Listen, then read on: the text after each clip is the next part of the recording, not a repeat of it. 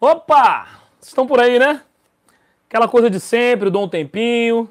É uma live extra da semana, meu povo. Quando vem live extra, é aquela história, né? Tipo o plantão da Globo.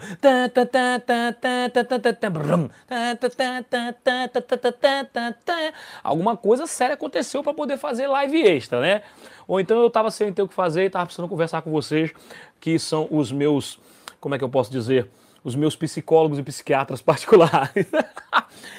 Na verdade, não. Aconteceu um negócio aqui interessante que eu fui marcado numa postagem e eu quero falar sobre essa postagem com vocês. Mas antes eu tenho que conferir aqui se o áudio tá ok. Deixa rapidinho eu entrar aqui para ver se a transmissão tá tudo legal. A gente sempre faz isso. E também é o tempo de eu aguardar se entra pelo menos uma ou duas pessoas aí pra gente. É muito ruim a gente é, ficar conversando sozinho, né? Mas se não entrar ninguém também, eu sigo com a live. Você assiste depois, deixa nos comentários o que você achou. Né? Aqui tá tudo ok. Maravilhoso, tá funcionando perfeitamente a transmissão. Por enquanto não tem ninguém, vamos dar mais um tempinho? Dá mais um tempinho, enquanto isso eu dou, continuo lendo aqui, porque essa postagem aqui do Marcelo Meirelles. Quem conhece Marcelo Meirelles? Marcelo Meirelles da Igreja Adventista do Sétimo Dia? Não conhece, gente? Pelo amor de Deus. Como não conhece? Marcelo Meirelles, que era do, do, do, do Quarteto Atos, aliás, do Trio Meirelles, não chegou a ser do Quarteto, mas também participava da família do, do Quarteto Atos, Trio Meirelles, aquela maravilha, tem CD, é um baita de um produtor musical, rapaz, aquele gordão careca, gente boa demais, pensa num cara gente boa, engraçado, verdadeiro, cara correto, não, ele não é meu amigo não, gente, mas eu conheço Marcelo Meirelles, sabe, assim, já tive a oportunidade de, de estar dentro de uma mesma van que ele, é, numa programação, indo cantar. Eu era do Quarteto Vozes da Majestade e estava tendo um encontro de quartetos lá no Rio de Janeiro. E aí o convidado especial era o Quarteto Atos e o Voz da Majestade é que fez a programação, que convidou e tal. E, e, e nós íamos dentro daquela van, o pessoal do Quarteto Atos, junto com, com o Voz da Majestade, era uma diversão, a gente, a gente brincava, era muito legal.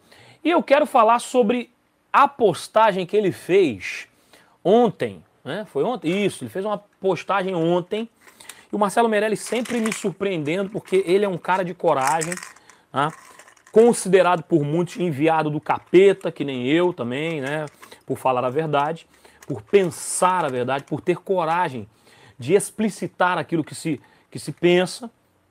E, cara, isso não tem nada a ver, vou falar pela, sei lá, milionésima vez, gente, isso não tem nada a ver com exposição da igreja, com opróbrio, que, que, que tanta gente fala por aí. Isso tem a ver com exortação do erro. Quando a gente exorta o erro, é para que o erro pare de acontecer. E, e, e, vocês têm que entender, eu quero, eu quero já até falar aqui para os imbecis. Olha só, você é imbecil, você é idiota que está no meu canal, você é imbecil, você é massa de manobra, você é jumanta, que é jumento com anta, você aí, que é um tremendo idiota, que se deixa levar pelo pensamento de liderança corrupta, de pastor vagabundo, de, de político safado. Mano, isso fala muito mais do seu caráter do que do meu, que estou aqui tentando abrir seus olhos para os fatos, tentando abrir seus olhos para as coisas erradas que estão acontecendo diante aí, bem debaixo do seu nariz, entendeu? E a gente com muita dificuldade não toca no nome de pastor, não fala o nome do líder, porque a gente tem medo. Eu tenho medo. Claro que eu tenho medo. Já fui ameaçado até de morte, desde o ano passado, quando eu comecei o meu canal, fazendo as denúncias, contando as coisas que acontecem. Até de morte eu fui ameaçado, gente. É claro que eu tenho medo. Tenho medo de processo. Eu não tenho dinheiro, como é que eu vou ser processado? Eu vou vender o quê? Vender meus bonequinhos para pagar processo? Claro que eu tenho medo. Seja bem-vindo aí, Sol Barros. Fica comigo até o final, que hoje o assunto é muito interessante, Sol. Quem tiver aí pode mandar alô. Então é muito difícil, galera, vir aqui enfrentar vocês cara a cara para falar todas essas verdades. Deixa eu acender a luz aqui, que eu esqueci de acender a luz. Aí fica difícil, né? Fica, fica complicado. Como é que bota a luz e não acende? Opa, melhorou. Agora é porque só deixa eu explicar para vocês por que é importante ter uma boa iluminação numa live. Ó, uma dica técnica. Quando você fica com a iluminação baixa, é, a, a, os quadros da filmagem eles começam a ficar lentos. Eu não sei explicar tecnicamente direitinho o porquê, mas começa a ficar lento. E quando você acende uma boa luz, ó, a movimentação das mãos fica mais normal e tudo legal. Vocês devem ter reparado que antes de eu acender a luz estava meio dando umas travadinhas. Então, sempre ilumine bem a sua live, ilumine bem o seu vídeo, nem tanto que o vídeo não tem a ver, mas a live acontece isso. Então, como eu estava dizendo, vamos, vamos, tentar se ater ao assunto para a live não ficar muito, muito, muito grande. Eu prometo para vocês que não vai passar de uma hora. Prometo. Mas é porque o texto é grande aqui do Marcelo Meirelles. Então, como eu estava dizendo, então, cara, é, é, a gente tem que ter muita coragem, eu, Leandro, Leandro Freitas, é, Marcelo Meirelles, quem quer que seja que vai na internet e fala das verdades e denuncia o que está de errado, exorta o erro, aponta o que está errado. Cara, a gente tem que ter muita coragem para isso, porque tem, porque o que, que acontece? A instituição, infelizmente, tem muita gente ruim na instituição. É aquele, é aquele exemplo que eu sempre faço aquela comparação. Tem policial bom no mundo? Tem policial bom no mundo, mas tem policial mal também no mundo, entendeu? Então, tem pastor bom? Tem pastor bom. Aliás, são a maioria. A maioria dos pastores são bons, mas tem pastor vagabundo sim pastor ladrão, pastor adúltero, pastor bandido, pastor mafioso, pastor que ameaça os outros de morte, pastor... tem, tem de tudo, vocês podem imaginar, porque infelizmente nesse mundo de pecado tem todo tipo de gente em qualquer lugar. Então não fique pensando que só porque você está na igreja, que todo mundo é bonzinho, porque não é, cara. É bem mais capaz de você encontrar psicopatas dentro da igreja do que fora, às vezes. Então não podemos generalizar, é lógico que não, e eu nunca generalizo, mas a gente tem que ser, assim, cientes dos fatos e não lenientes com as mentiras. Vocês estão me compreendendo? Então, ao invés de você ficar atacando pedra em pessoas como eu, como Marcelo Meirelles, como, sei lá, Ezequiel Gomes, essa rapaziada que tá falando a verdade, vocês só ficam atacando, que tal vocês começarem a se inteirar dos fatos, a realmente, realmente prestarem mais atenção no que está acontecendo?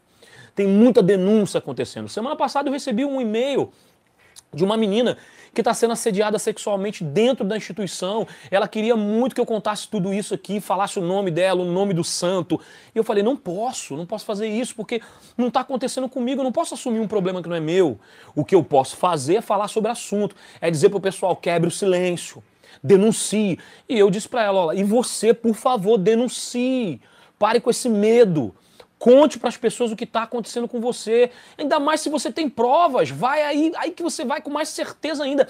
Sem medo, porque a justiça vai ser feita, querida. Mas não é esse assunto que eu quero falar. Se você quiser ouvir sobre essa questão do quebrar o silêncio de fato, porque infelizmente, a igreja. Infelizmente não, felizmente, a Igreja Adventista tem uma campanha chamada Quebrando o Silêncio, que é uma campanha linda. E realmente ela traz resultados. Por todos os anos que a campanha Quebrando Silêncio foi feita na Igreja Adventista, muitas pessoas seguiram as orientações dos folhetos, das palestras, das programações, das passeatas e realmente quebraram o silêncio e se livraram de, é, de abusadores, de agressores e passaram a viver melhor. Só que, infelizmente, quando se trata de quebrar o real silêncio da corrupção, da mentira, daquelas pessoas que não deveriam estar na liderança de absolutamente nada, o corporativismo fala mais alto. E aí eles se defendem, eles se protegem, eles se transferem. E é sobre isso que nós vamos falar hoje, sobre a postagem do Marcelo Meirelles. Eu quero. Deixa eu, deixa eu puxar aqui meu monitor aqui. Deixa eu ver se vai atrapalhar muito. Acho que não. Não, tá bom aí. Tá aqui meu monitor, que aí eu, eu leio aqui, que aqui é melhor, lá é longe. Fica difícil para eu ler. Eu vou botar nesse monitor lateral aqui. E. Uh, beleza, ó, ficou melhor para eu ler. Tem que até dar uns. Eu estou tendo que usar óculos para chegar de perto. Vamos lá, vou ler com vocês a postagem de Marcelo Meirelles, está no Facebook dele, certo? E começa assim: Pronto, falei. Política eclesiástica. Um assunto muito interessante. Você acha que não existe isso? Não existe a política eclesiástica? Vamos ver o que, que o Marcelo Meirelles tem a dizer. O que eu vou expor abaixo tem grande potencial para me trazer trocentos rabos de olho, caras feias, reclamações doloridas, Nunca a mim diretamente, é claro. Claro, claro, claro, porque o povo é muito covarde. O pessoal fala entre eles. Eu mesmo já passei por isso. O pessoal gosta muito de falar mal da gente, mas não vem bater um papo, não vem debater, não vem trocar uma ideia. Fica falando nas costas, né? Vem conversar com a gente. A gente está disposto a conversar de forma respeitosa, calma. A gente vai sempre conversar. E como de hábito, prints e mais prints me denunciando lá para a turma do gerenciamento de crise. Aí ele dá uma risadinha. Para quem não sabe, a turma de gerenciamento de crise é inclusive a turma que eu fiz parte quando era gerente de mídia da Associação Sul Espírito Santense. Eu fazia parte também do gerenciamento de crise. Quando a gente vê coisas ruins na internet, falando a respeito da igreja, a gente tem que gerenciar isso. Mas sabe o que é interessante? Que gerenciamento de crise não é censura, não é ameaçar as pessoas. Vocês entenderam o gerenciamento de crise? Muito cuidado com isso aí. Não estou dizendo que todo mundo faz isso, mas tem uma galera do gerenciamento de crise que se acham os verdadeiros poderosos chefões, os verdadeiros mafiosos, né? Só falta pegar uma arma e fazer igual aconteceu aqui na Igreja Maranata do Espírito Santo, que o cara botou a arma em cima da mesa para ameaçar o membro, para um membro tirar as denúncias, né? Vocês devem lembrar disso, quem mora aqui no Espírito Santo. Se não lembra, procura na internet, você vai lembrar do escândalo da Igreja Maranata. Foi um processo enorme que entrou o Ministério Público, a Polícia Federal, e eu também vou falar sobre isso nesse vídeo, vocês vão entender por quê. O modelo institucional da Igreja Adventista do Sétimo Dia, estou lendo a postagem do Marcelo Meirelles, tá, gente? Depois eu vou fazer meus comentários em cima do que ele postou. O modelo institucional da Igreja Adventista do Sétimo Dia é tido oficialmente como democrático representativo. Bom, era para ser, né? Mas não é não. Mas na prática está cada vez menos democrático e menos ainda representativo. Do jeito que está, estamos criando uma cultura de castas e não é nem preciso ser muito crítico para perceber isso. Precisa mudar para ontem. Ontem. Alternância de poder. Essa é a palavra. Foi muito interessante ver os pastores nas últimas três eleições nacionais é, da política secular é, falando em precisa-se alternância de poder. Mas quando se fala em política eclesiástica, sim, isso existe e é necessário. Aí a conversa muda, né? E a alternância de poder se torna uma palavra proibida. 15, 20 anos, 3, 4 mandados, é, mandatos e alternância de poder, necas, zero. Marcelo Meirelles continua falando assim: para mim e para muitos, devia ter uma regra pétrea nos regulamentos da Igreja Adventista do Sétimo Dia. Presidenciais, presidências, tesourarias, secretarias, qualquer uma, diretor de instituições, no máximo dois mandatos. Concordo. Eu concordo com você, Marcelo. Mas só entra no segundo mandato. Olha que interessante, seria muito bom se fosse assim. Mas só entra, mas. Ele escreve assim, mas. Só entra no segundo mandato sob ampla consulta geral entre os membros e pastores do campo ampla consulta geral, não é só com os delegadinhos não, tá? Só com os delegadinhos, só os delegadinhos que você compra com facilidade, não. É a sacanagem isso aí. Terminou um ou dois mandatos, volta pro distrito. Seria maravilhoso. Seria maravilhoso isso aí. Até porque, gente, vamos lá, vamos comentar esse pedacinho aqui. Deixa eu abrir aspas para mim. Voltar para o distrito seria o exercício e a manifestação da humildade. Talvez aquele que ficou dos mandatos, oito anos, dez anos, voltando para o distrito, ele, se tivesse corrompido ou se estivesse próximo a se corromper, não se corromperia. Porque voltar ao distrito o colocaria não em uma posição de humilhação, na minha opinião, mas em uma em uma posição de real trabalho e dedicação. Não que os presidentes, secretários, tesoureiros não trabalhem e não se dedicam, não é isso que eu estou dizendo. Mas quando o cara começa a se sentir dono, toda a arrogância começa a ficar aparente, as coisas passam a sair dos eixos. E quem sofre e sangra é a igreja. São os membros, somos nós, é a instituição, por causa de um ou dois ou seis ou meia dúzia de gatos pingados, corruptos e malvadões que nós os conhecemos muito bem.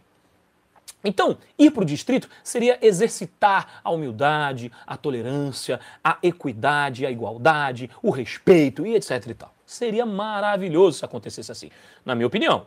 Continuando aqui uh, a postagem do Marcelo Meirelles. Vamos lá. Departamentos, como são assessores da presidência, obviamente no modelo presidencialista da igreja, e ele diz que ele concorda, o presidente tem o direito de trocar departamental no meio do mandato. Desde que seja por motivos justos, tá, Marcelo? Porque, enfim, porém, para mim e para muitos, diz o Marcelo, devia haver uma regra que inibisse a busca desenfreada por chamados, visando única e exclusivamente escapar das quadrenais. Aí está um ponto-chave dessa postagem. Galera, esses chamadinhos que eles têm a ousadia, cara, são verdadeiros mercadores da fé. Eu vejo aí um monte de pastor claro que a minoria, né, porque a maioria são bons pastores, eu vejo aqueles pastores malvadões fazendo o seguinte: correndo atrás de chamado, igual doido, igual doido, igual doido, para quê? Para fugir das quadrienais. Esses mesmos pastores ficam reclamando da Igreja Universal do Reino de Deus, que, que, que é, ficam trabalhando a teoria da a teologia da prosperidade, da Igreja Mundial, falam mal do bispo tal, do, do, do, do missionário F, do pastor fulano, do padre tal. Mas eles são mercadores também da fé, bicho, quando fazem essas coisas. Correm atrás de chamado e têm a ousadia, a ousadia, a calhordice de dizer que os chamados são de Deus. Cara, vocês, vocês, na moral, esses caras não acreditam em Deus. Eu já falei isso aqui em outro vídeo, vou repetir. Esses caras não acreditam em Deus, pois se acreditassem em Deus, temeriam as consequências dos seus atos. Não que Deus vá matar eles agora, como era no, no Velho Testamento, mas, cara, de fato você vai perder a salvação por causa disso. A sua atitude está errada, mas eles continuam e eles ousam dizer que essas atitudes são mandadas por Deus. Fico impressionado com isso. Impressionado. E aí, a verdade foi como o Marcelo Meirelles falou aqui, e eu concordo em número e grau. Meus amigos, a verdade é que esses chamados são buscados freneticamente para evitar as quadrienais. Por quê? Por quê? Vou explicar para vocês, para você que não conhece, para você que está aqui visitando meu canal, não é da igreja adventista, entenda, você que não é adventista, isso é muito importante que eu fale agora. Você que é de outra religião. Amigão, a igreja adventista do sétimo dia não tem culpa. Vou repetir para você, você de outra religião também deve acontecer isso na sua igreja, você deve perceber. Existem bons pastores e maus pastores. Existe aquele pastor que usa droga, existe aquele pastor que dá em cima da tua mulher, existe aquele pastor que é pedófilo. Existe, cara, infelizmente existe. Existe aquele pastor corrupto. Isso faz com que a sua igreja passe a não prestar? Claro que não, óbvio que não. A igreja não pode ser culpada pela atitude dos homens.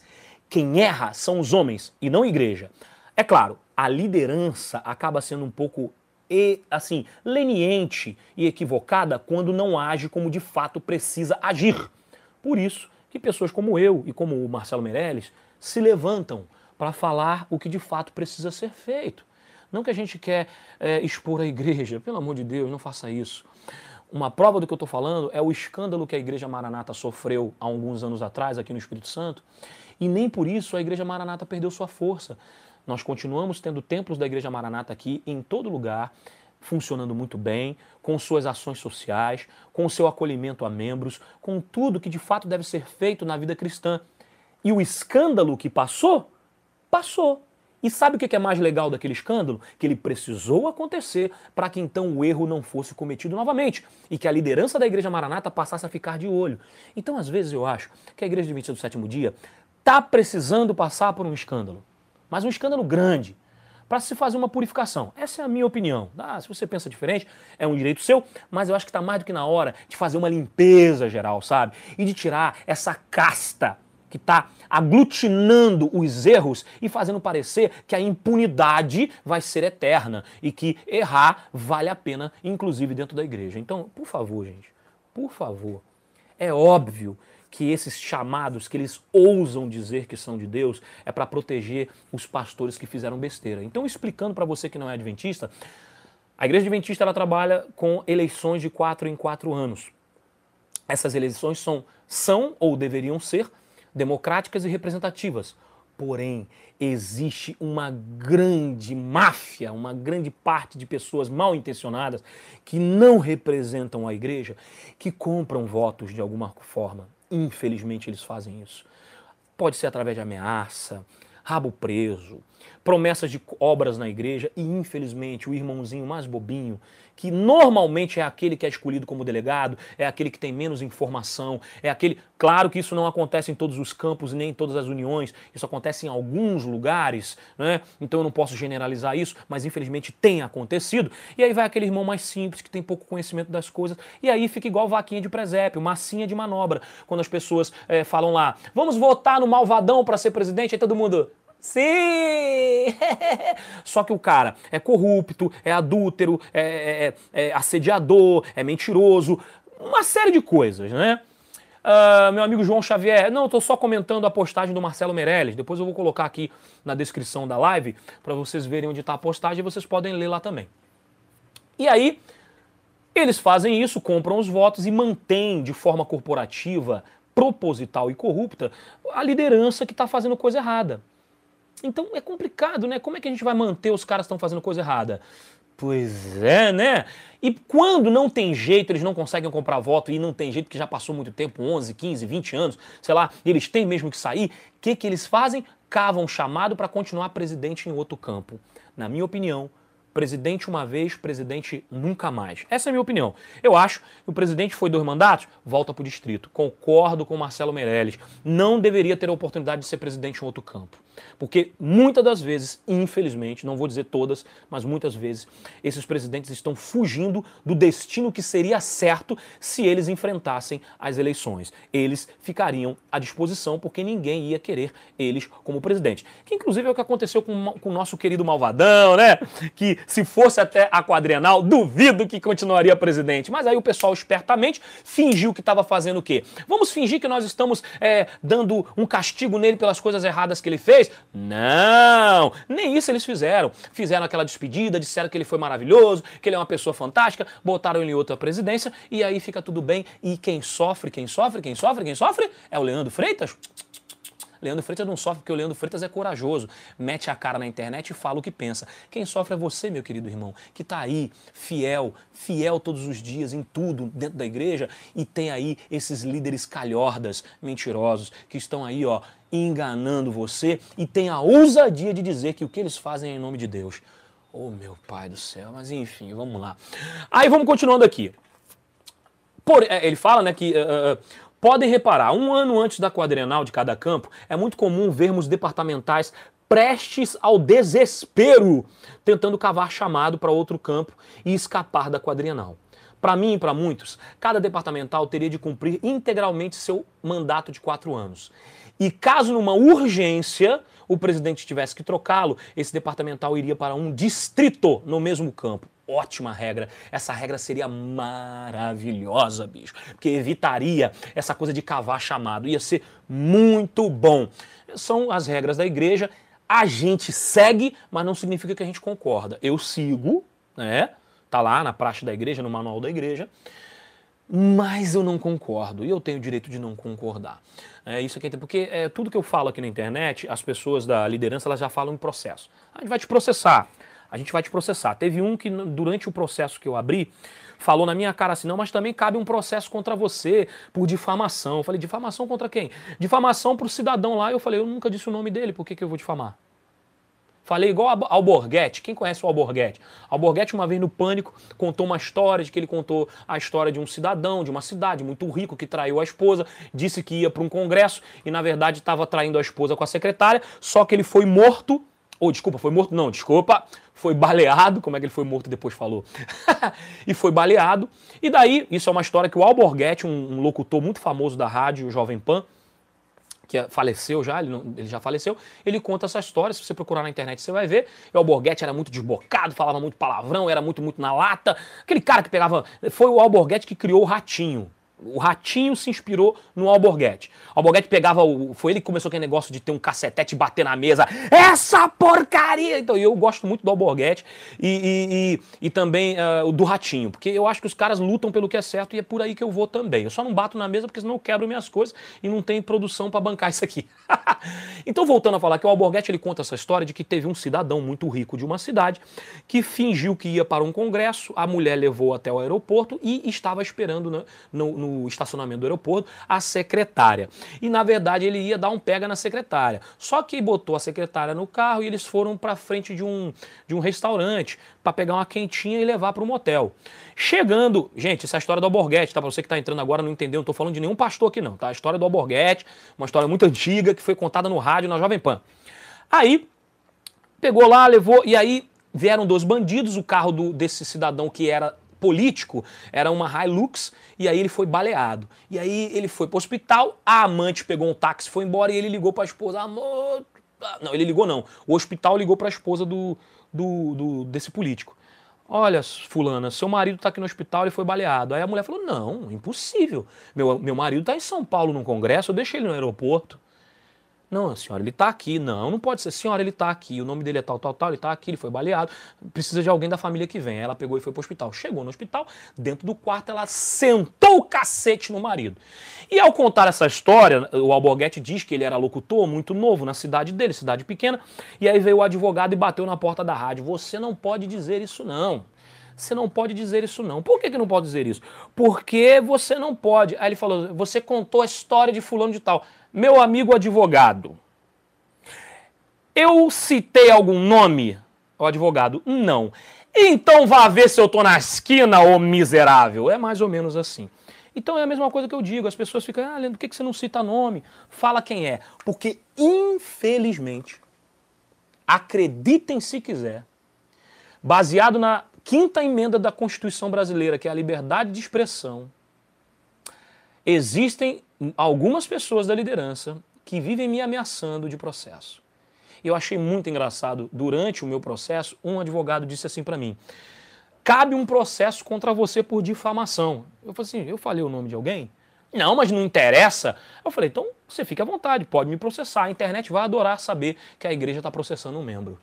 E é verdade. Porque o que eu estou falando não é nada demais, é apenas a verdade. Eu estou dando minha opinião sobre a postagem do Marcelo Meirelles. Então vocês vão me processar por isso? Fique à vontade. Graças a Deus a gente não tem medo disso não, né? Porque a justiça tem que ser feita. Continuando aqui então, já temos ali 26 minutos, deixa eu mandar um abraço para algum, algumas pessoas aqui. Manda alô aqui para mim, tem 15 pessoas assistindo, provavelmente dessas 15, 5 são os espiões da, da, da, das associações que estão de olho no que eu falo. Sejam bem-vindos, espiões. Vocês não vão arrumar nada aqui não, tá? Deixa, acho que eu já provei para vocês que eu não sou burro feito vocês, mas enfim. Uh, Dinei Mota! Estamos de olho! Fala aí, Dinei! Grande Dinei. Aí o que aconteceu? Continuando aqui na postagem do Marcelo Meirelles. Uh, saiu de qualquer cargo da administração, vai para o distrito e fica lá pelo menos por um período. E aí, mais para frente, pode é, voltar a ser departamental, a ser administrador mesmo quando é um administrador reconhecido por excelência. Isso faria bem para esse pastor para se reciclar na base da igreja, que é o distrito. Olha que coisa, olha, olha que coisa é, bonita, né? Vai para o distrito, saiu da presidência, saiu da tesouraria, saiu da secretaria, vai para o distrito, isso vai ser bom, vai reciclar o cara. Pô, o salário não abaixa, cara, continua o mesmo salário. Ah, os auxílios também continuam os mesmos, acho que perde pouquíssima coisa. Vai continuar tendo a vida tranquila. Não vou nem dizer vida boa, porque eu acho injusto pensar dessa maneira, porque pastor que tem vida boa é pastor corrupto. Eu falar uma coisa para vocês aqui. Isso aqui é muito sério que eu vou dizer agora. Claro que eu não posso dizer que é um fato, é a minha opinião. Então, assim, na minha opinião, pastor que é, tem vida boa, carrão importadão, vários apartamentos, né? Augusto James, opa, fui descoberto, vim espiar. Fala aí, Augusto James. Fica à vontade, espião. então, como eu estava dizendo, pastor que tem muito, mais de um carro importado, muitos apartamentos, vive gastando muito, mano, isso aí é vagabundo. A não ser que ele tenha ganho um, como é que fala um, quando uma pessoa morre, gente? Esqueci aqui a palavra. É, é, como, é, como é que é o nome da palavra, gente? Quando você recebe uma, uma, herança. A não ser que tenha recebido uma herança da família, a não ser. Porque o pastor da igreja adventista ele tem que trabalhar integralmente para a igreja. Por isso, inclusive, que tem tantos auxílios, que tem tanta coisa boa. É, é, por quê? Porque você precisa ter. É aquela história. Você, como pastor integral, e eu concordo totalmente com isso, você é responsável pelas coisas de Deus. Então, se você vai cuidar das coisas de Deus, Deus precisa cuidar das suas coisas. Imagine um pastor, integralmente pastor, que tem um monte de ovelha para cuidar, problema de ovelha, problema de igreja, e ainda tem que se preocupar com a conta no final do mês. Você está entendendo por que, que pastor tem auxílio? É para que ele se dedique de fato as ovelhas, de fato, a obra. O problema é que, mesmo com os auxílios, tem os vagabundos, tem os bandidos, gente. Tem os que são enviados de Satanás. Satanás existe, minha gente. Para de ser bobo. O diabo existe, ele existe sim. Você fica achando que só existe Deus. Gente, se existe Deus, existe o diabo. E é claro que tem gente boa e tem gente ruim em qualquer lugar, meu povo. Deixem de ser cegos. Que o que o Leandro tá fazendo é expondo a igreja. Larga de ser burro, meu povo, por favor. Enfim, se vocês quiserem continuar sendo burro, o problema é de vocês. Mas é fato que se você vê um pastor que tem muita grana, tem mais grana do que aquele outro pastor, que às vezes está no mesmo nível que ele, tem o mesmo tempo de casa, porque também tem uma coisa de aumento salarial, né? Tem a pontuação. O cara começa, ele começa ganhando uma coisa, depois conforme ele vai trabalhando, trabalhando, é claro que vai aumentando o salário, mas nada absurdo, nada, oh, nada não, é só que acompanha ali a situação do país, a situação econômica e financeira do país, da região que ele vive. É isso. Agora, passou disso, meu amigo, é vagabundo, é corrupto, tá tirando dinheiro de alguma forma errada, ou então tá envolvido com pirâmide, botou a esposa na pirâmide para não pegar mal para ele. Então, pelo amor de Deus, gente, parem de ser lerdos. Vocês têm que parar de ser lerdo, galera. Meu Deus. Ai, ai, ai. Vamos lá. Continuando. Olha, aí o Marcelo Meirelles continua. Para mim, e acho que só para mim, cargos como orador da Novo Tempo, apresentador da Novo Tempo, cantor do Arautos do Rei, também deveriam ser no máximo quatro ou cinco anos. Marcelo Meirelles, não é só para você. Eu tô contigo nessa e não abro, porque isso evita, gente, essa coisa do adultério. Porque se a gente vai lá e, e, e, e assim, não justifica, tá? Não justifica.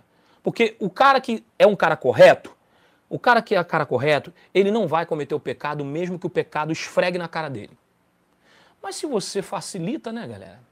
É complicado, né? Ah, vamos pagar um hotel porque ele tem dificuldade de, de pensar nos sermões. Vamos pagar um quarto de hotel para ele poder ficar sozinho no quarto de hotel para pensar nos sermões. Que ideia de jirico, novo tempo. Pô, bicho. Nossa senhora, mano. O que, que passa na mente de vocês, galera? Pô. Ah, é que eu queria. É, eu queria, eu queria aqui pedir a vocês, liderança, estou tentando imitar, não, não sei direito, mas vou tentar. Eu queria aqui pedir a vocês, liderança, pense bem, se é possível, porque eu estou tendo alguma dificuldade ao chegar em casa por conta da minha esposa, dos meus filhos, para poder eu redigir meus sermões, preparar o meu material para as pregações, Seria interessante que eu utilizasse de uma das diárias de viagem para uh, ir até um hotel aqui próximo, para eu ter um local mais sossegado para redigir meus sermões? Sim, sim, tudo bem. Cara, não, seu vagabundo! Se a tua família tá te perturbando, teus filhos te perturbando, vai dar atenção para eles, seu louco! Vai dar atenção pro teu filho, pra tua mulher. Onde já se viu a empresa pagar um. Tudo bem que isso não sei se é fato, então não posso dizer. Pode ser um factoide. Estou apenas dizendo aquilo que chegou até mim, então não posso afirmar que isso é verdade. Então, supostamente isso aconteceu. Tá vendo a burrice? Então não dá pra gente ficar propiciando o problema. E a aparência do mal, né? E a aparência do mal, né? Ah, é complicado. Continuando aqui. Então eu concordo com você, Marcelo Meirelles. Eu acho que os cantores apresentadores têm sim que sair uh, em quatro em quatro anos. Eu acho que não tem que se dar essa, esse popstar para essa galera. A galera fica muito popstar, sabe? Aí cria uma casta, cria um panelão. E aí fica um monte de retardado fã. Ai, eu sou fã de fulano. Aí fica igual essa porcaria que a gente tá vendo agora na internet, que um cara vai lá, adultera, admite que adulterou. Então a igreja corretamente, pelo menos nesse ponto, né? Porque antes errou, mas depois pelo menos corrigiu o erro, foi lá e retirou a credencial, mas aí vem um monte de retardado e abre páginas, fanpages. Volta, pastor! Volta, pastor! Pô, brincadeira. Oh, mano, que rádio. É, é impressão minha ou o mundo tá mais louco, hein? Depois o nego quer reclamar que aparece Coringa por causa do filme Coringa. Pô, o filme Coringa é pinto perto desse ma dessa massa de manobra dentro das igrejas. Desse bando de cego que não consegue ver o que está estampado na lata. Ai, não fale sobre isso não, que você está expondo a igreja. Não vamos falar sobre essas coisas não, Leandro. Você está colaborando de quê com essas atitudes? Você está contribuindo negativamente. Mano, olha só, deixa eu falar uma coisa para você.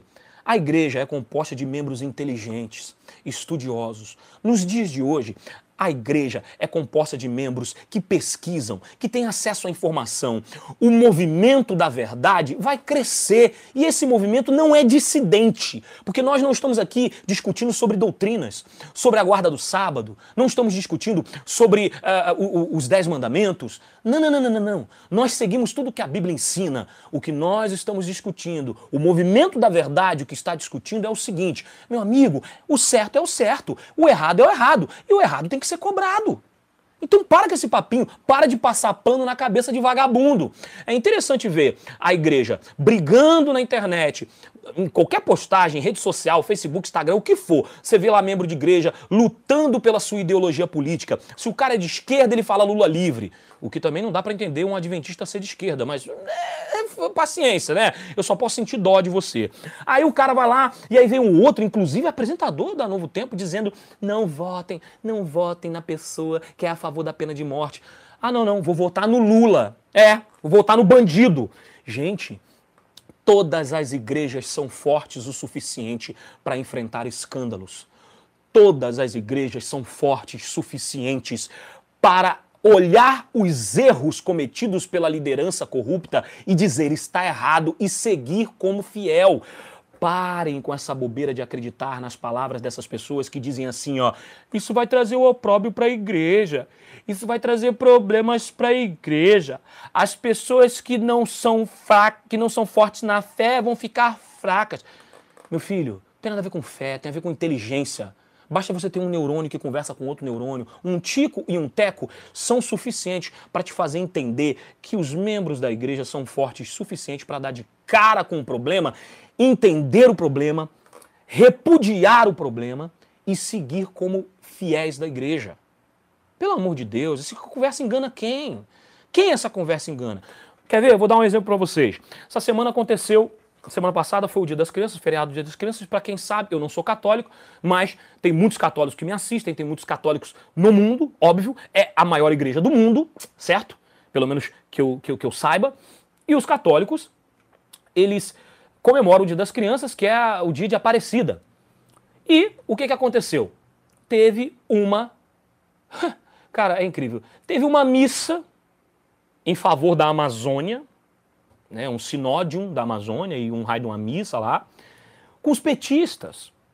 Agora me responda, no próprio site, no próprio site lá da capela de Aparecida, da igreja de Aparecida, que fica lá no interior de São Paulo, disse que o posicionamento da igreja é não se posicionar a favor ou contra de nenhum segmento político e que o púlpito lá, o, o, não sei como é que é o nome, mas o púlpito deles não seria usado no feriado do Dia das Crianças para esse tipo de coisa.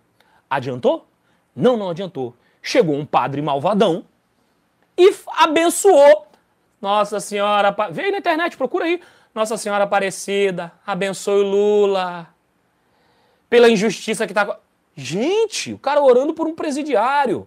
Ah, Leandro, então a gente não pode orar pelos presos? Podemos? Devemos? Sabe como? Vou te contar como. Ainda mais se ele foi condenado pela justiça. Ainda mais se está tudo certinho comprovado que ele é um, um, um, um, um cara errado. É, que ele é um bandido, né? Que está comprovado. Senhor, abençoa aqueles que estão nas cadeias, que estão sofrendo, mas que eles paguem pelos seus atos e saiam renovados, com a vontade de se libertar daquele mal. Amém. Não é para você chegar, Senhor, essa justiça que estão fazendo com o Lula. Você entende?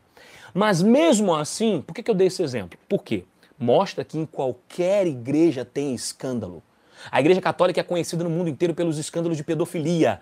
Me responda uma coisa: essas coisas vão para a internet, os padres são denunciados, são afastados dos cargos. Hoje, porque eu antigamente fazia muito parecido com o que se faz na maioria das igrejas, inclusive na igreja Adventista do sétimo dia, infelizmente. Volto a dizer, a igreja não tem culpa do que os homens fazem, então isso é culpa dos homens e não da igreja. Talvez sim, a culpa seja da igreja no seguinte sentido: a culpa seja dos membros que nada fazem.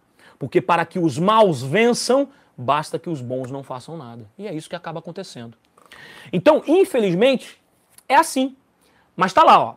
A pedofilia, é, é, a pedofilia é desmascarada. A corrupção é desmascarada. Os padres que roubam dinheiro aparecem nos jornais. Me responda uma, uma coisinha aqui. A igreja católica deixa de ser igreja católica por causa disso aí? Ela perde dinheiro? Ela perde fiéis? As pessoas deixam de acreditar em Cristo?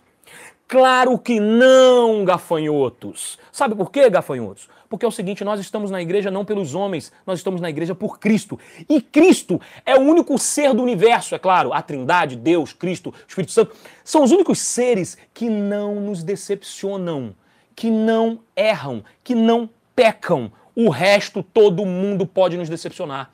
Então não tem cabimento você ficar achando que porque o pastor fulano adulterou e o Leandro falou na internet, a igreja vai perder membros. Você é um imbecil. Você é uma massa de manobra, você está sendo feito de otário, tenha seu próprio pensamento, tenha seu parecer sobre as coisas. É ridículo você achar que a igreja adventista do sétimo dia vai deixar de ser a igreja adventista do sétimo dia porque o Leandro está falando a verdade, porque o Marcelo Meirelles está falando a verdade, porque o Ezequiel Gomes está falando a verdade, até porque o Pablito, de alguma forma, em alguns momentos assim bem pequenininhos da vida dele, ele falou alguma verdade. Cara, ou a gente é crente ou não é. Agora, o que, que você está seguindo? Você está seguindo Cristo ou os homens? Né? Então, finalizando aqui a postagem do Marcelo, ele diz assim, ó. Ou a Igreja Adventista do Sétimo Dia toma uma decisão séria nesse sentido, ou essa cultura de castas vai se aprofundar e piorar muito a igreja. É uma brilhante solução que alguns obreiros e pastores buscam para escapar da, uh, das quadrienais, né? que é o conflito de interesses. Claro, eles pedem demissão também, tem acontecido muito isso.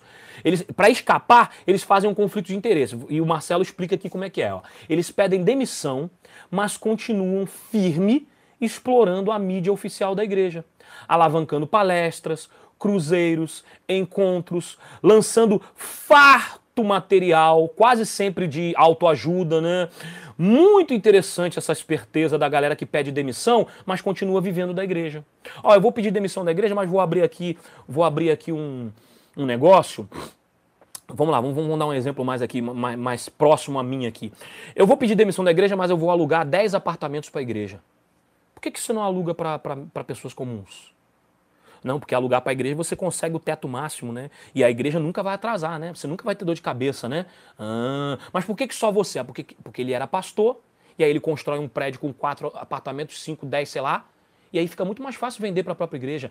Gente, vocês não percebem o quanto que isso é errado, não?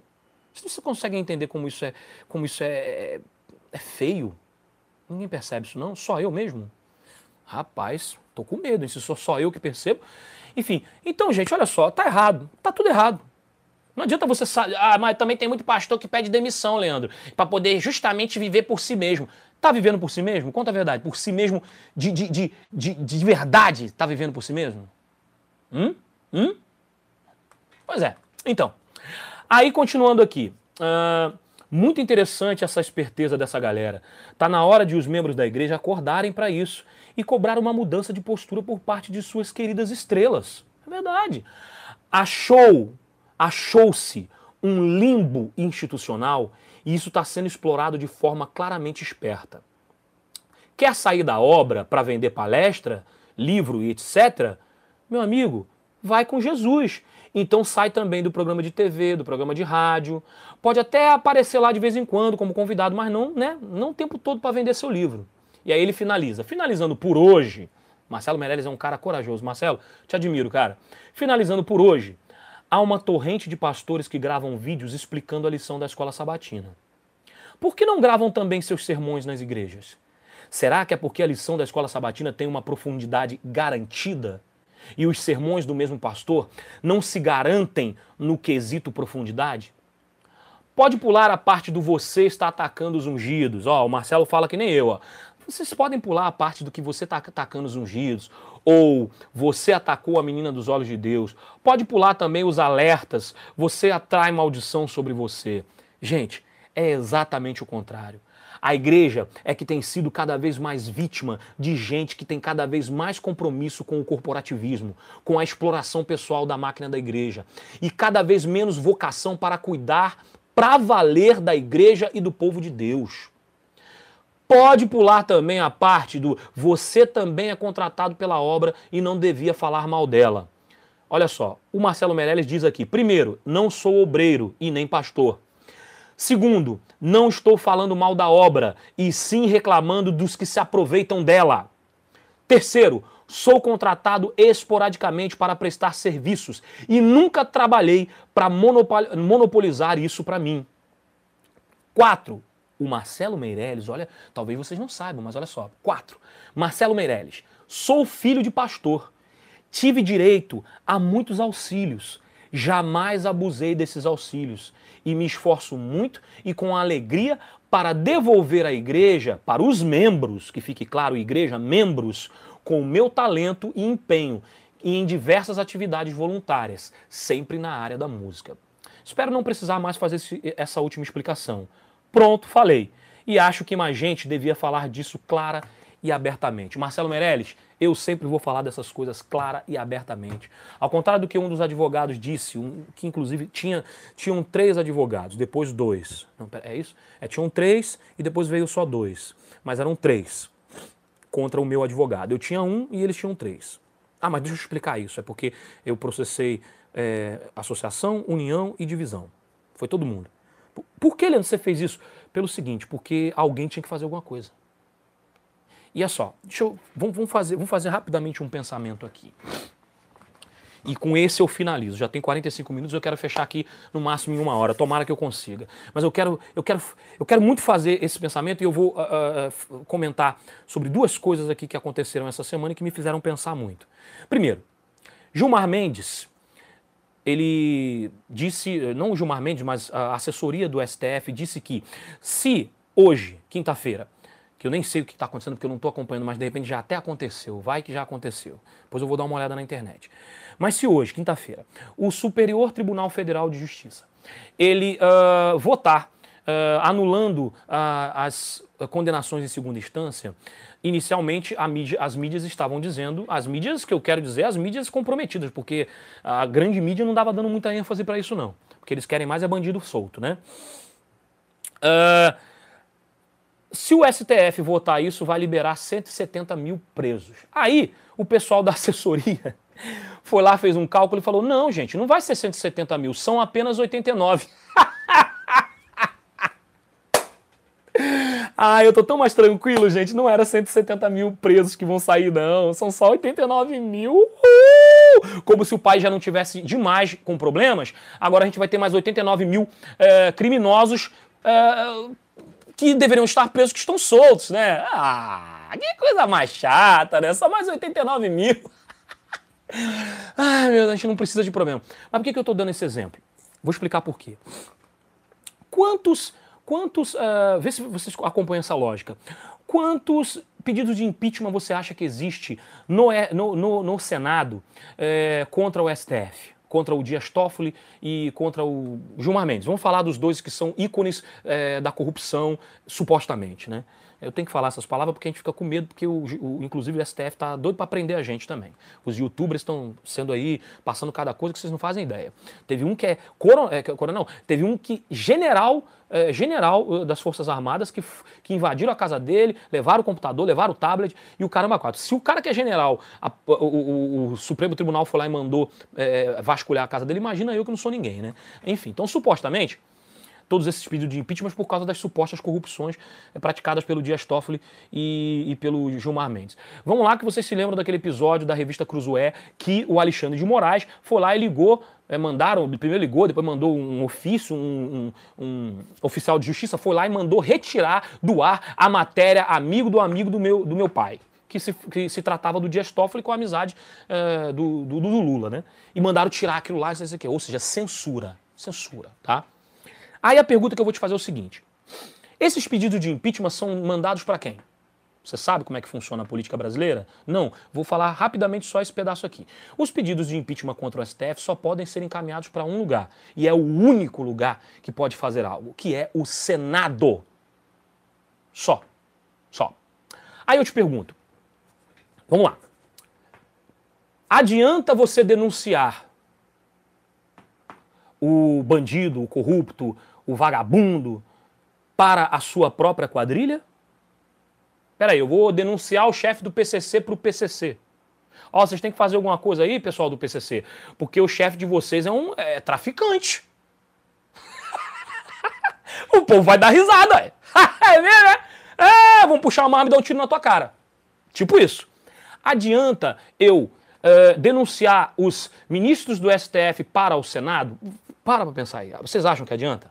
De verdade? Claro que não. Sabe por quê? Porque a maioria do Senado tem o rabo preso com o STF. Então, vai acontecer justamente o que está acontecendo. Davi Alcolumbre não aceita, não, não pauta os pedidos de impeachment. Né? Flávio Bolsonaro, que deveria estar do nosso lado, deveria ter vergonha de carregar o sobrenome Bolsonaro, faz o quê? Vota contra. Né? Não assina a petição e ainda liga para os senadores e fala assim: olha, não assine isso aí não. Tá, tá, tá, né? Absurdo, eu sou, eu sou totalmente contra isso e eu gostaria que o nosso presidente Jair Bolsonaro fizesse algo a respeito desse assunto, porque o Flávio Bolsonaro é um vagabundo. Desculpa. Até que você me prove o contrário, até então você está.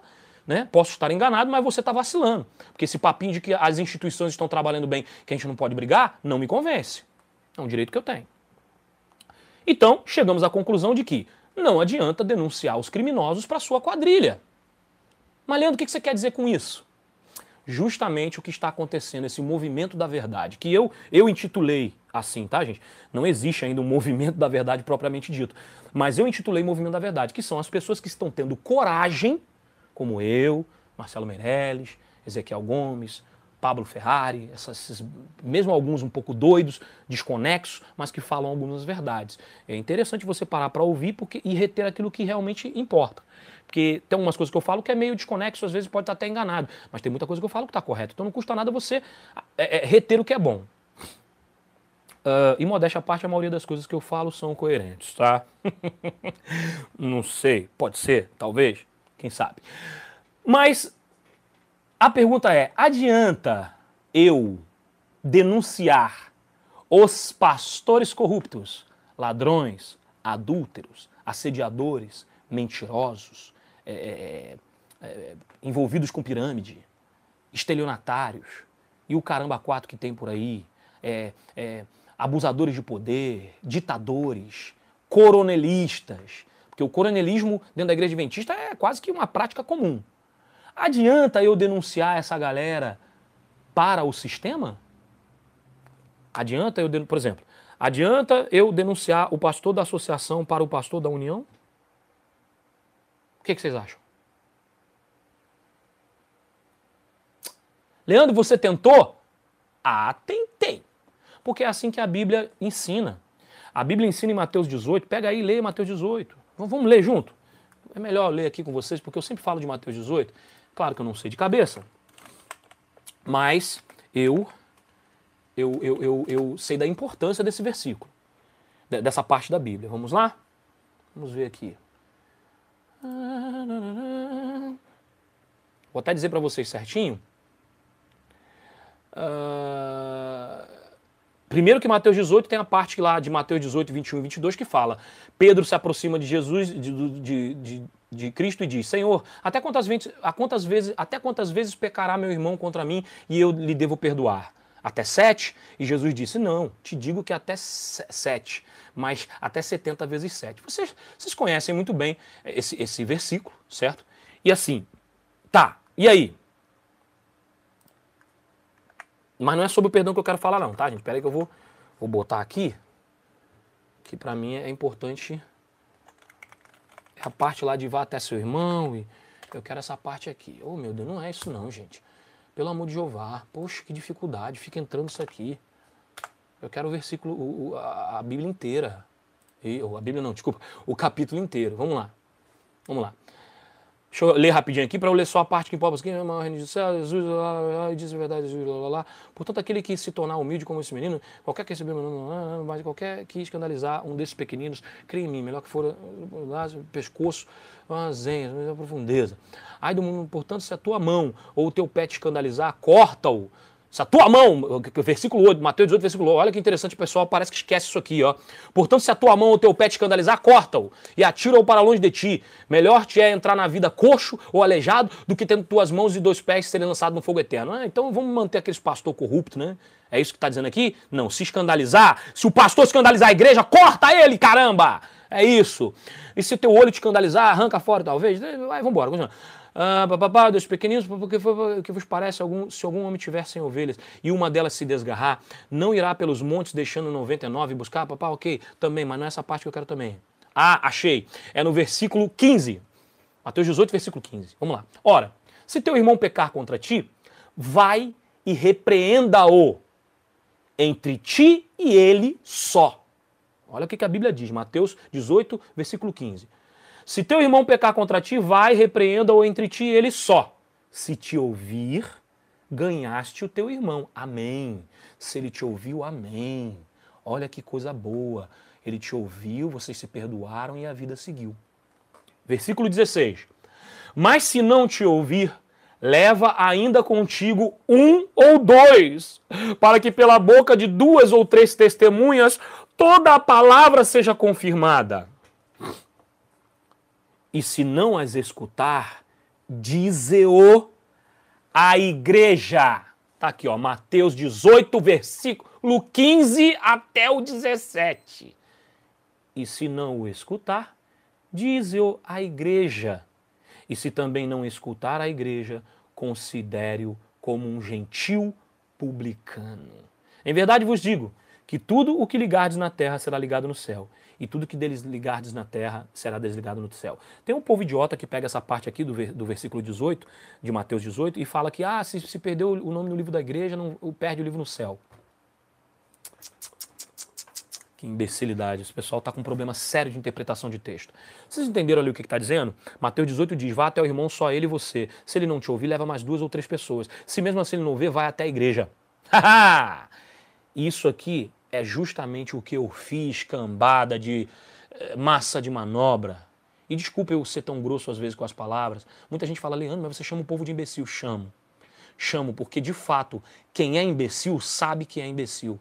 E eu não estou me referindo àqueles que não são. Então isso não vai doer em quem não é. Então eles não vão, não vai doer em quem não é. Quem não é imbecil, quem não é massa de manobra, quem não concorda com o erro de pastor corrupto, não vai se doer.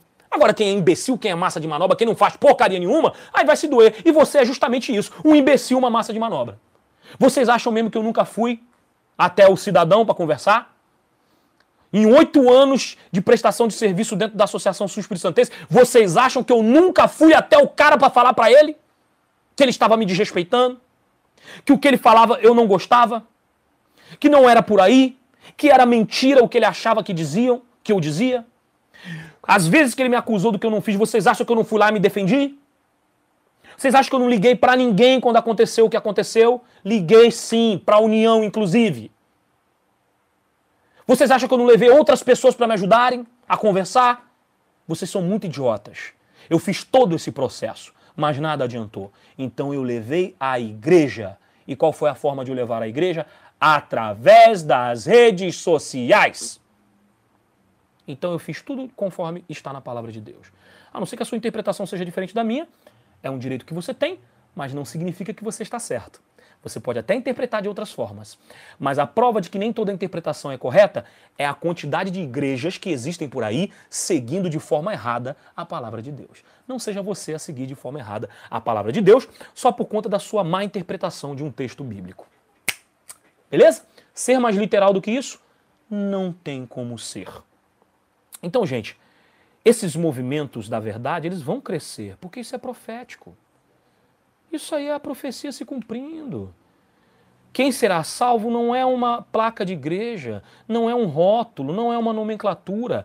Os salvos serão um grupo de pessoas que ficaram firmes até o final, Salvos serão aqueles que ficaram firmes até o final.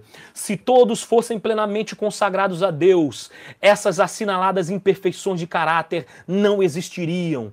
Mais uma vez que os obreiros não satisfazem a norma divina, uma vez que misturam o eu com toda a sua obra, o melhor, tanto para eles como para as igrejas, é fazer frequentes mudanças. Mudanças. E por outro lado, se um obreiro é espiritualmente forte e é pela graça de Cristo uma bênção às igrejas, os, e seus trabalhos são necessários em várias associações. Isso está escrito no livro Obreiros Evangélicos, página 421. Tem que fazer mudança. Caramba! Tem que fazer alternância de poder, exatamente para o cara não se sentir dono, exatamente para o cara não humilhar o funcionário, para não perseguir, para não ter oportunidade de uma, de uma secretária gostosa dar mole para ele. É para não ter essa coisa de se sentir dono da igreja, porque eles não são donos da igreja. Dono da igreja não existe. Não são eles, não somos nós. A igreja é um braço do evangelho de Deus. Cara, será que é tão difícil vocês entenderem isso? Acorde, povo. Acorde, povo da igreja. Olha, eu recebi um texto, um, uma, uma mensagem do Malvadão, que foi dada. Eu não vou falar sobre ela hoje, mas eu vou fazer uma live sobre esse assunto em breve. Tem que prepará-la muito bem, porque, volto a dizer, eu tenho medo de processo, sim. Tenho medo, porque os caras ameaçam toda hora. Me ameaçou lá, no, porra, falou na minha cara, lá, no, lá no, no durante o processo, na hora lá de fazer a, que, que o juiz falou, vocês querem ir lá fora para poder tentar um acordo? Sim, queremos. Aí eu fui lá para fora para conversar um acordo e o cara olhou na minha cara, mas cabe um processo para você também. Me ameaçou de processo também. Certo? Então assim, ó, tenho medo. Claro que eu tenho medo, mas eu tenho um Deus que é maravilhoso e que é um Deus da verdade. E se eu estou falando pela verdade, esse medo tem que ser suprimido dentro de mim. Eu tenho que vencer esse medo, tenho que fazer aquilo que eu estou considerando certo, que Deus tem me mostrado que é certo. A orientação de Deus ela é, ela é bem clara na vida da gente. Ou a gente faz ou não faz. E a orientação de Deus para mim é: fale sempre a verdade. Isso não significa que eu não erre. Isso não significa que eu sou perfeito. Jamais eu disse aqui que eu sou o certão, que eu sou o corretão. Muito pelo contrário. De todos eles eu devo ser o mais pecador, o mais vagabundo. Mas isso não me impede de exortar o que está errado. E eu vou sempre falar aqui o que está errado. Porque o certo é o certo, o errado é errado, e o errado tem que ser cobrado. Então eu vou falar aqui para vocês rapidamente. Em breve eu vou fazer uma, uma, uma live sobre um texto que eu recebi uh, semana passada. E esse texto foi uma mensagem de WhatsApp que o Malvadão mandou para todos os pastores da ASIS, da Associação Sul Espírito Santense. Mandou para todos os pastores. No ano passado, na, na, durante o período da casa, da casa aberta, final do ano, 2018, ali em dezembro. Por quê? Porque eu fiz uma live, eu estava em São Paulo, né? E foi quando lá em São Paulo eu fiquei sabendo que o pastor Reinaldo Coutinho, que era o departamental jovem aqui da associação, foi retirado de forma injusta e sacana. E, nossa, gente, é, olha, é um assunto que me emociona muito, inclusive. Eu não vou me aprofundar muito nele, porque ninguém quer me ver chorando, eu fico muito feio quando choro. Mas, é, ele foi retirado aqui de forma injusta. A igreja amava esse pastor. E essa semana eu me recordei desse, desse assunto, porque inclusive eu fiz uma postagem, acho que antes de ontem, não sei, uh, e eu recebi esse, esse texto na semana passada. E nessa postagem eu coloquei umas fotos onde estávamos eu, pastor William, pastor Reinaldo, Gleicinho, trabalhando no Campori de 2017. E eu escrevi assim: Juventude da Ásia, sabe quando vocês terão uma, uma equipe dedicada, corajosa e abnegada como essa? Nunca. Aí vem um monte de gente de mimimi dizendo que eu estava querendo dizer que só a gente era abnegado e tal. Eles têm problemas com interpretação de texto, não entendem que eu quis dizer especificamente sobre aquela equipe. Eu não estava dizendo que isso impossibilitaria de que outras pessoas abnegadas apareceriam, outras pessoas comprometidas e corajosas. Não, nunca foi isso que eu quis dizer. Eu quis dizer que aqueles quatro ali vocês nunca mais teriam igual. Pode ter até melhor, mas igual não. Só que as pessoas têm tanta dificuldade de interpretar que eu tive inclusive que editar o texto para poder explicar para esse pessoal do mimimi, porque agora existe uma patrulha do politicamente correto dentro da igreja de 27 dia, por incrível que pareça. Por incrível que pareça, tudo que eu posto, os caras vêm, assim, bater de frente. Aí o outro lá, que até respeito muito, que é o Paulinho, gosto muito dele, não tenho nada contra ele. Pelo contrário, acho que ele tem um posicionamento muito parecido com o meu em relação àquilo que é errado. Mas acaba que os caras atacam você pelo ataque, acabam fazendo a oposição por oposição. E não, não, não se. Não... Aí ele veio falar que eu fiz uma, é, uma postagem dúbia, que deixava. Mano, eu não tenho que ficar postando com cuidadinho. Sabe por quê? Porque eu não me preocupo com a opinião da galera, bicho. Desculpa, eu não me preocupo. Eu gosto da opinião, gosto. Mas se você vem me atacar, eu não dou muita importância porque você está dizendo. É basicamente isso. É aquela história, eu não dou muita importância para quem está contra mim. É, a gente ouve até, porque é claro, existem críticas que são construtivas, mas na sua grande maioria a crítica é só crítica por crítica. E na maioria das vezes também é só oposição por oposição. E aí, por conta dessa postagem que eu fiz, eu dizendo que nunca mais. E aí eu recebi na semana, por isso inclusive que eu fiz essa postagem, porque eu recebi esse texto. Esse texto foi uma orientação dada pelo malvado, do malvadão para os pastores, dizendo algumas coisas que eu não vou falar aqui agora, mas resumindo, estava dizendo que ia ter uma suposta manifestação contra ele a favor do pastor de jovens. Tudo mentira, cara. Tudo mentira. Assim, realmente houve. É, eu falei na live, eu disse: não fiquem quietos, façam alguma coisa. Meu Deus, não é possível que vocês vão ficar quietos. Ah, com tamanha injustiça. Só. Mas eu não combinei nada com ninguém, eu estava em São Paulo, não tinha como eu. E ele fala, inclusive, que eu sou um líder incoerente na mensagem, me chama de uma série de coisas. E eu vou ler esse texto aqui na íntegra, em breve. Essa é a minha intenção. Para mostrar para vocês que quando você pensa que a coisa acabou, ela não acabou. E, e também para mostrar para vocês que a maldade é muito maior do que vocês pensam. Tem muito mais sujeira debaixo desse tapete dentro da nossa van filosofia. Então, gente, parem de ser bobos. Enxerguem o que de fato está acontecendo ao seu redor. Tá bom? Vou deixar aqui no link da descrição da live uh, o, o, a postagem do Marcelo Meirelles para que vocês possam ler. Tá? Possam lá também deixar a opinião de vocês, é, deixar o apoio de vocês ou também a crítica de vocês. Todo mundo tem o direito de pensar como quiser. Fiquem à vontade aqui no meu canal também de comentar o que vocês quiserem, tá? É, deixa eu ver aqui os comentários, mandar um abracinho para finalizar rapidinho. Vamos lá, um grande abraço aqui para Sol Barros, que estava comigo, o Augusto James, uh, o João Xavier, que está sempre ligadinho com a gente, a Dinei Mota, que falou, estamos de olho, fala Dinei! E o Cristão Servo, isto acontece desde a Conferência Geral, é o que se vê, são todos sendo reeleitos e reeleitos. É, Cristão Servo, você tem razão, o negócio tá brabo aqui na situação. O Rogério Passos, por que os, os adventistas gostam e se envolvem tanto em pirâmides? Seria como pretexto para da guarda do sábado? Não sei, cara, eu nunca me envolvi, sempre achei errado, tá? Quem quer fazer, faça mas é errado porque é considerado como crime na nossa legislação. E se é crime na nossa legislação, meu amigo Rogério Passos, eu acho que não se deve fazer. Quem faz está cometendo crime e quem comete crime está pecando contra Deus. Não estamos expondo a igreja, mas sim os pilantras dentro dela, foi o que o cristão servo falou. Exatamente, cristão servo. Tem toda a razão, concordo com você. Pessoal rindo aqui quando eu falei sobre os gafanhotos. José Simões, que está lá nos Estados Unidos, ele que está lá em Palm Coast, ele está falando aqui, beloved, beloved brother, abençoado irmão. Estamos aqui na cidade de Palm Coast assistindo o vosso sermão. Não é um sermão, José, mas valeu aí por ter considerado assim. E o Alan Monte Tovani, que falou, verdade tem que ser dita mesmo. É isso aí. Você que, que, discorda pode escrever aqui também. Eu vou achar muito interessante. Não vou dar a mínima, mas vou achar interessante. Tá bom? Beijo do Semigordo e tchau! Olha, sinceramente, até parece que eu vou me calar. Até parece que porque eu fiz um acordo, porque terminou um, um, processo que eu vou deixar de considerar aquilo que é errado errado, que eu vou deixar de ter minha opinião sobre alguma coisa. Quando esse advogado falou isso, na boa, eu só não ri porque eu estava na frente do juiz, mas a minha vontade foi dar risada na cara dele. Porque ele, em outras palavras, estava dizendo ali, senhor juiz, mas é que ele fica postando mais coisa, ele fica postando mais coisas, senhor juiz que está prejudicando a igreja, as pessoas não estão devolvendo dízimo. E o juiz falou assim: mas olha, a gente está aqui fechando uma coisa, né? A gente torce para que vocês fiquem bem entre vocês, né? Mas não tem, né? Tipo assim, o que isso tem a ver, cara? Você fez faculdade de direito aonde, infeliz? Quer dizer que eu não posso mais ter meu pensamento só porque eu fechei um acordo? Ai, meu Deus do céu. Olha, beijo aí. Tchau pra vocês.